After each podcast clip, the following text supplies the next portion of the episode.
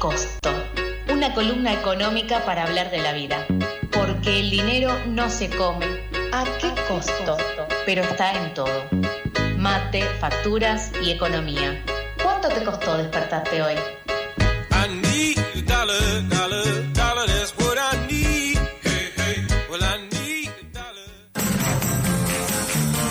¿Cuánto te costó despertarte hoy? Será la pregunta de todas las mañanas.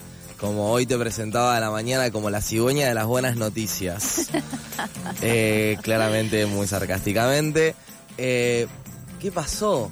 ¿Asumió? ¿Qué nos trajiste? ¿De qué vamos a hablar? Bueno, sí, hoy, hoy fue creo que la mañana más cara hasta de este ciclo radial. Ah, para mí hasta ahora fue como el, mayor costo que, pagué de, levantarme y saber que tenía que venir a hacer un balance económico de, esta, de estas últimas novedades de cambio de gobierno y de las medidas que puedan, que puedan llegar a tomar.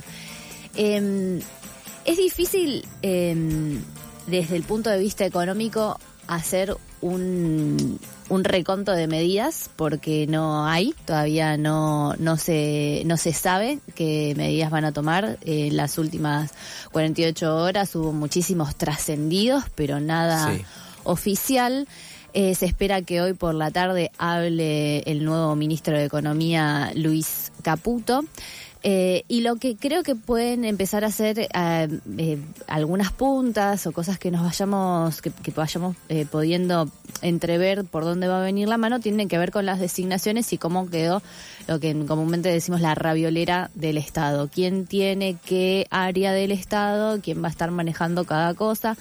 Se terminaron de definir, por ejemplo, la, presidencia del Banco Central, que eso había sido como un pendiente que les había quedado del, del domingo. Eh, y finalmente, mm, eh, hoy por la mañana salió la eh, designación de Bausili. Hasta ayer había sido todavía Pelle, el presidente del Banco Central. Y mm, ayer hubo una especie de cuasi feriado bancario, cambiario específicamente, porque mm, no se sabía muy bien eh, qué dirección tomar. Pelle era la autoridad saliente y no había llegado todavía Bausili para su reemplazo, entonces hubo un montón de operaciones que no se pudieron cursar o se cursaron tal vez a tipos de cambios muy arbitrarios que, eh, disponían los bancos mismos porque no había eh, directiva del central. Se supone que hoy eso va a empezar a, em, entre comillas, normalizarse, pero al menos va a tener un jefe político, por decirlo de alguna manera, que marque el rumbo de lo que quisiera hacer esta gestión.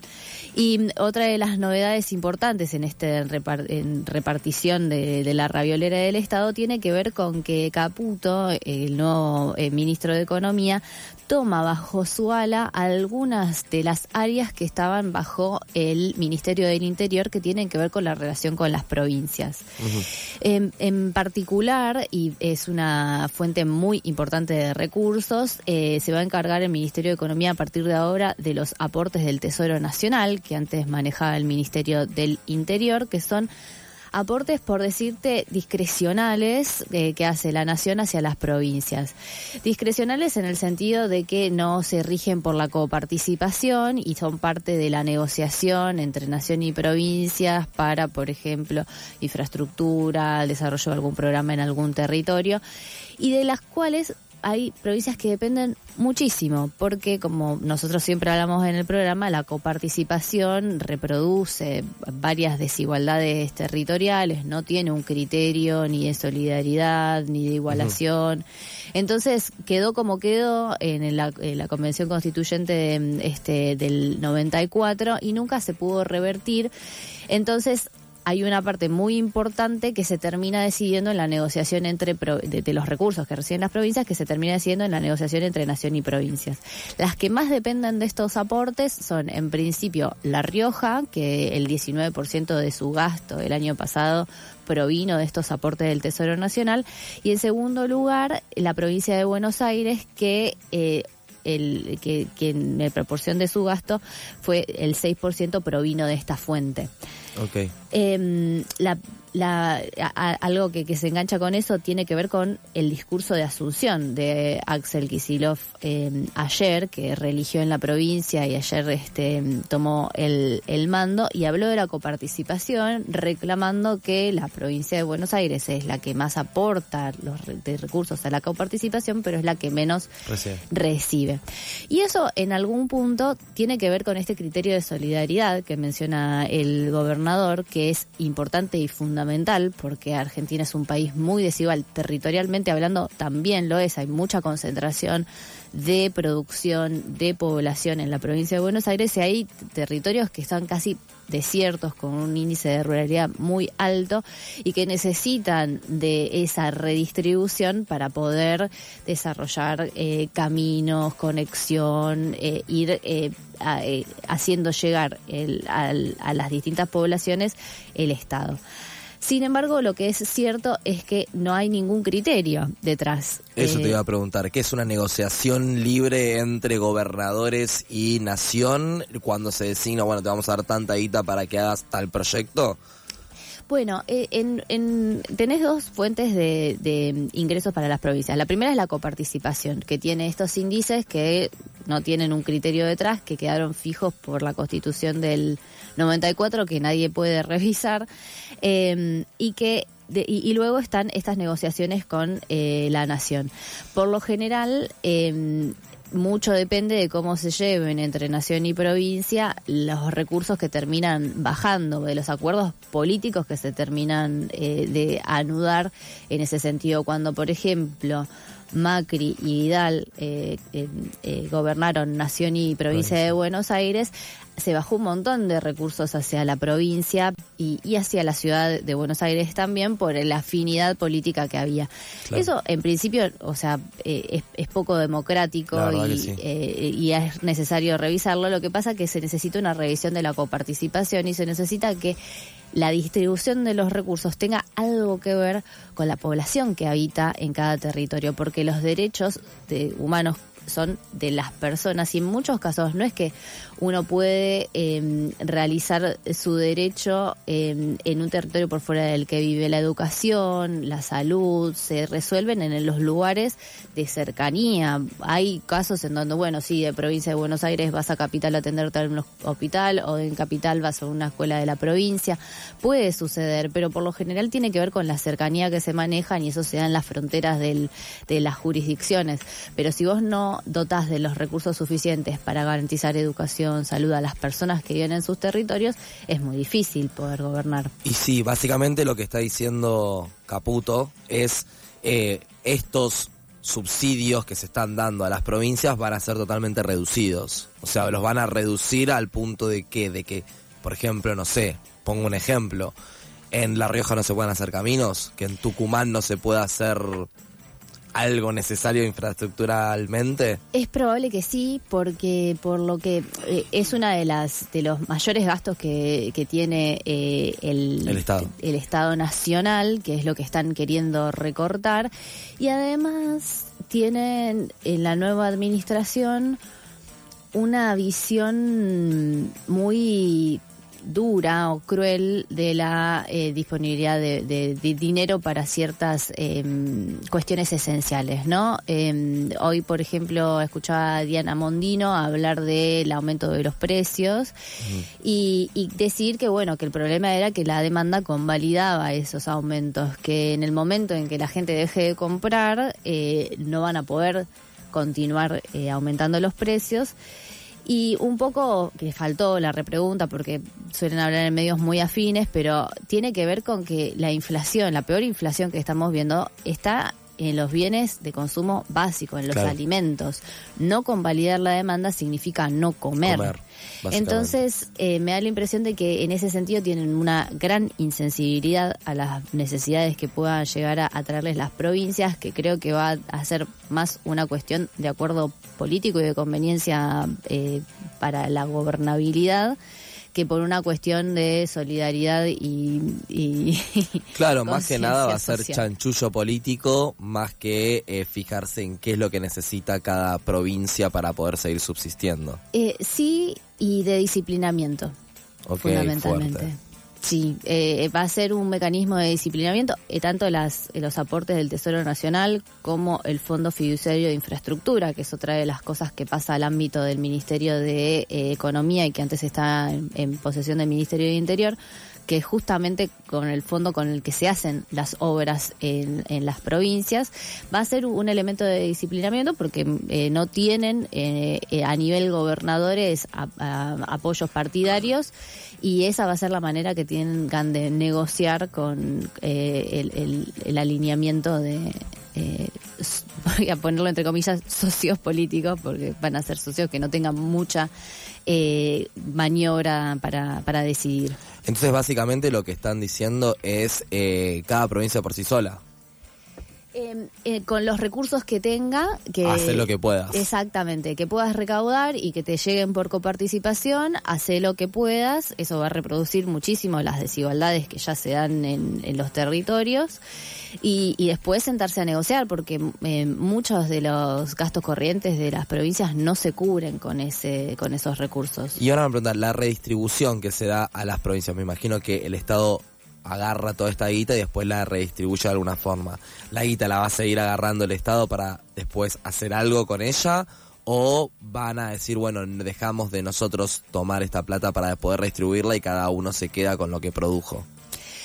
No, en realidad el, el sistema de, recaudación en, los impuestos te, tiene a, la hora de, por ejemplo, recaudar IVA, hay una parte del IVA que va a la coparticipación y una parte que va a lo que se dice el Tesoro eh, Nacional y que es eh, de libre disponibilidad. Con esa plata de libre disponibilidad, el Estado Nacional decide qué es lo que hace y cómo lo distribuye.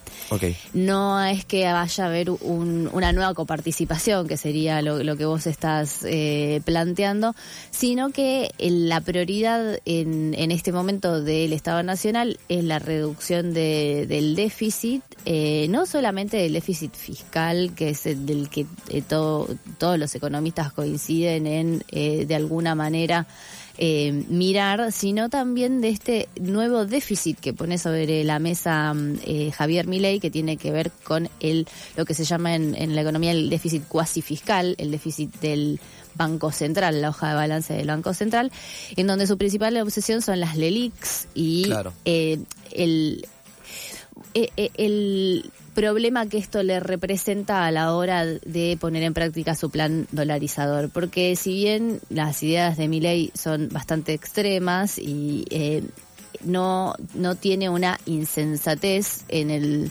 sentido que por ahí lo, lo tenía el, el, gobierno de Mauricio Macri cuando levantó el cepo y creyeron que se podía vivir sin cepo y que la Argentina daba como para esto. Y al poco tiempo se dieron cuenta de que eso no era sostenible, me da la impresión de que Milei en ese sentido ha criticado muchísimo la política monetaria de Macri, creo que en ese sentido se da cuenta de que sería insensato liberalizar todo si no tenés em, divisas, porque todo ese ahorro que representa las LELIX en pesos, eh, si vos liberalizas el mercado, se va hacia los dólares que no que no hay, que no existen y te dispara el tipo el tipo de cambio. Claro, o sea, por ahora, por ejemplo, en mi ley podemos consensuar en que tiene por lo menos una idea de que tiene que ser progresivo el cambio a donde quiere llegar. Sí, abandonó. Eh, eh, esto es muy eh, es muy complejo poder leer qué es lo que van a hacer con respecto a qué es lo que dicen, ¿no? Porque mm, en, durante la campaña Mile vino con la dolarización como su caballito de, batalla, exactamente. La abandonó durante la segunda parte de la campaña ya como previendo algunos acuerdos con el PRO, como aminoró ese ese estandarte, no hablaba de dolarización, hablaba de cerrar el Banco Central. Pero en la Asunción habló de políticas de shock y que no había más alternativa que ajuste y ajuste drástico. Em, entonces es difícil saber si realmente van a ir hacia la gradualidad, eh, pero también es cierto que se chocan contra la realidad.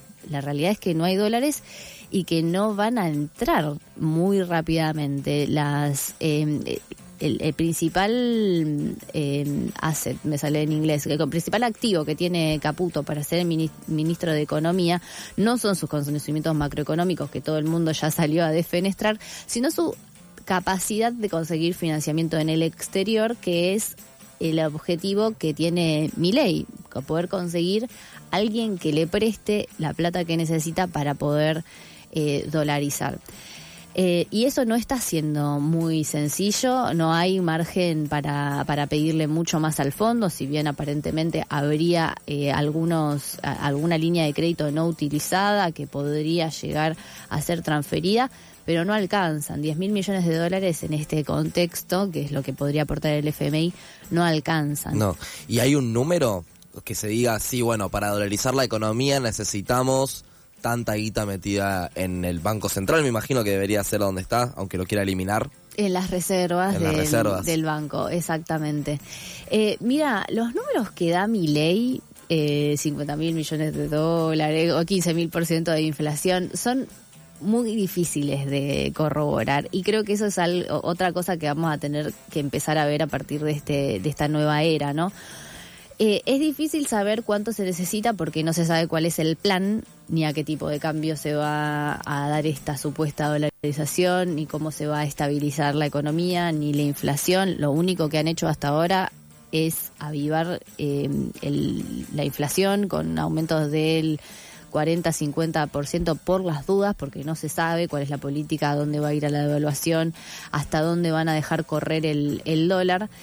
Eh, y, lo otro es esto, de que mm, el, ya el Estado, que antes había sido una referencia en términos de lo cierto, por alguna manera de decir, eh, la referencia sobre la información eh, podía llegar a ser el Estado, va a dejar de ser tal, porque mi ley tiene la costumbre de exagerar, no decir precisamente las, las cosas. Y cuando era analista política en la televisión no era preocupante, pero ahora es el Estado el que empieza a jugar con, con la información. Aparentemente en el INDEC seguiría Marco Labaña, que eso es como un, como una tranquilidad, pero vamos a tener que estar atentos con respecto a, la información que viene del Estado. Claro, o sea, todo ahora es un terreno muy desequilibrado, digamos. Tenemos como que estar muy atentos a cuáles son las siguientes medidas y cuáles son los siguientes pasos que hace mi ley ya para poder medir si va a ser una transición gradual, si va a ser un golpe gigante o si va a poder lograr o no el, objetivo de la dolarización. Exactamente, y hacer estimaciones independientes, porque es muy difícil poder confiar. Hoy en, día en los números que brinda el Estado. Claro, el Estado deja de ser voz de la verdad, entre comillas, porque básicamente el Estado es una persona que odia al Estado. Sí, exactamente. Excelente. Bueno, muchísimas gracias, Noé. Gracias a vos. Si quieren escuchar esta o cualquier otra columna de Noé, lo pueden hacer. Van a nuestro Spotify, ponen en el buscador Pasadas por Alto y van a poder encontrar todo el material que hacemos desde Pasadas por Alto.